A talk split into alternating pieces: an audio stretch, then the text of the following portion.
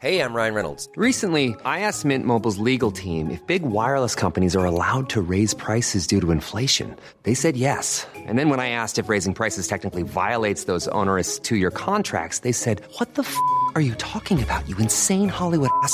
So to recap, we're cutting the price of Mint Unlimited from $30 a month to just $15 a month. Give it a try at mintmobile.com slash switch. $45 up front for three months plus taxes and fees. Promo rate for new customers for limited time. Unlimited more than 40 gigabytes per month. Slows. Full terms at mintmobile.com.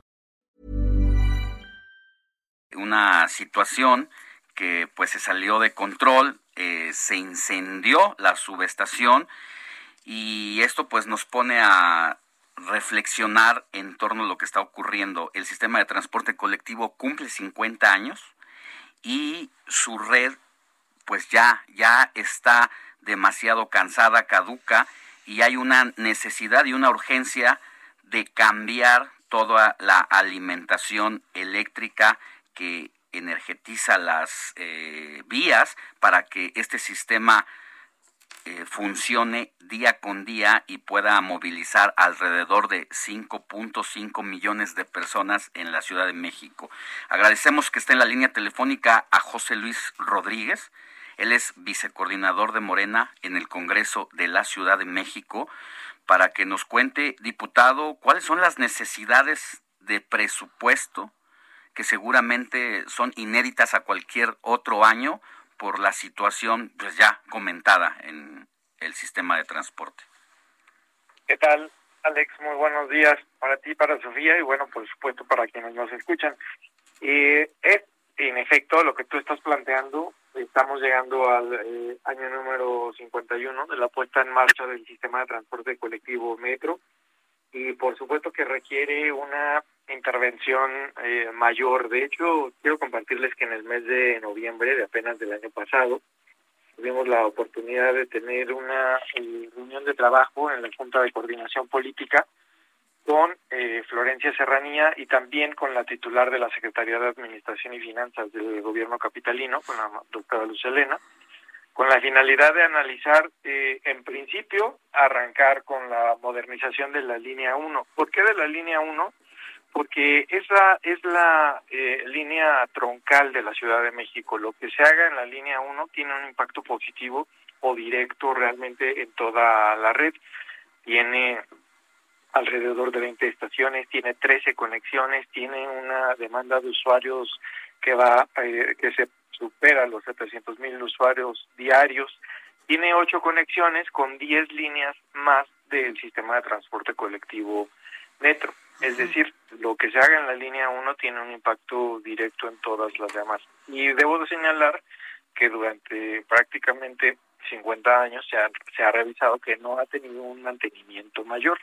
Eso implica que para este año 2021, en la pregunta que tú haces de cómo ajustarlo o cómo visualizarlo desde la parte presupuestal, pues eh, se entró con una figura de PPS que tiene la posibilidad de tener una participación del sector privado y del sector gobierno con la finalidad pues de poderle eh, hacer eh, frente con proyectos de prestación de servicios a, largo plazo, así se denominan eh, PPS, tiene como finalidad pues eh, la realización de contratos, se suscribió el año pasado un contrato con la finalidad de utilizar esta figura jurídica y poder tener un beneficio mayor para la población. Tiene una inversión superior a los 30 mil millones de pesos que comienzan a trabajar pues a partir de este 2021. Ah, José Luis, ahora, si bien, bueno, lamentablemente ya se dio este colapso, por lo menos en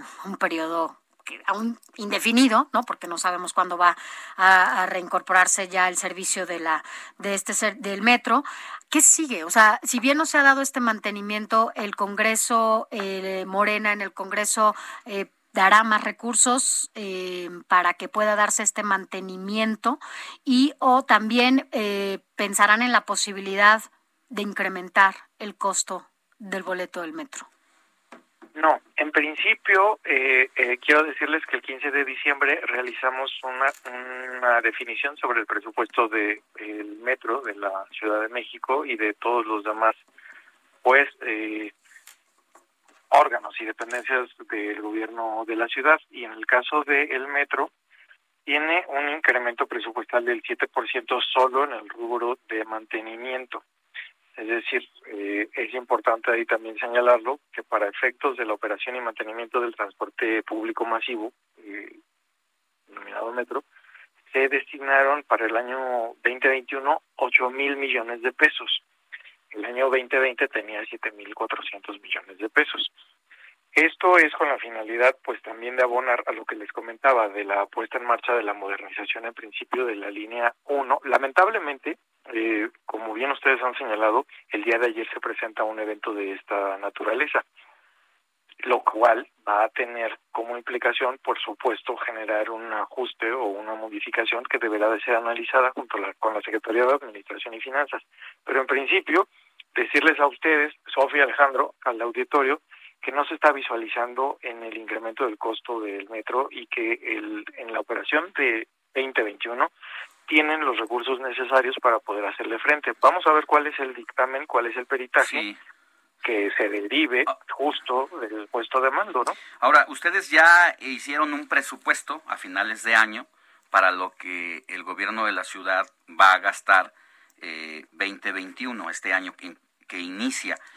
Eh, sin embargo, no estaba considerada una situación como esta que ameritará recursos seguramente extraordinarios, como lo comenta diputado, pero entonces, ¿de qué partida o de dónde saldrá ese extra que posiblemente con esta reunión que ustedes tengan para analizar, esperar el peritaje, puedan jalarse más recursos? ¿De dónde echaría mano eh, el gobierno de la ciudad?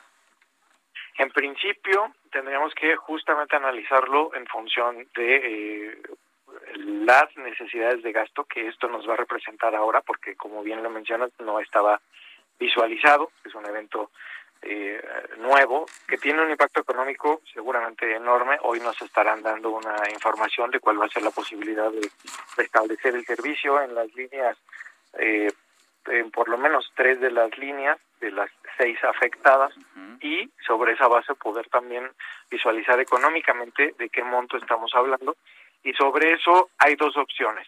Uno, puede hacer un ajuste de manera directa la eh, jefatura de gobierno de la Ciudad de México si el recurso que se requiere no es eh, superior al 10% del total de los 215 mil millones de pesos que aprobamos en materia presupuestal global.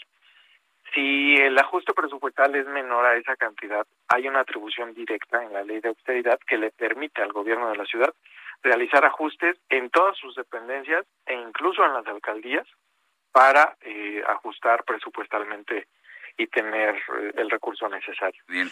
De no ser así, entonces sí tendría que ser el Congreso Capitalino quienes tendríamos que entrar a la modificación presupuestal. Muy bien. José Luis Rodríguez, vicecoordinador de Morena en el Congreso de la Ciudad de México, muchísimas gracias por aclararnos y darnos eh, información en torno a lo que va a seguir después del incendio en el metro y sobre todo también aclarar a los más de 5 millones y medio de usuarios que el precio del boleto no subirá a pesar de las circunstancias. Que tenga buen día. Muchas gracias, muy buenos días.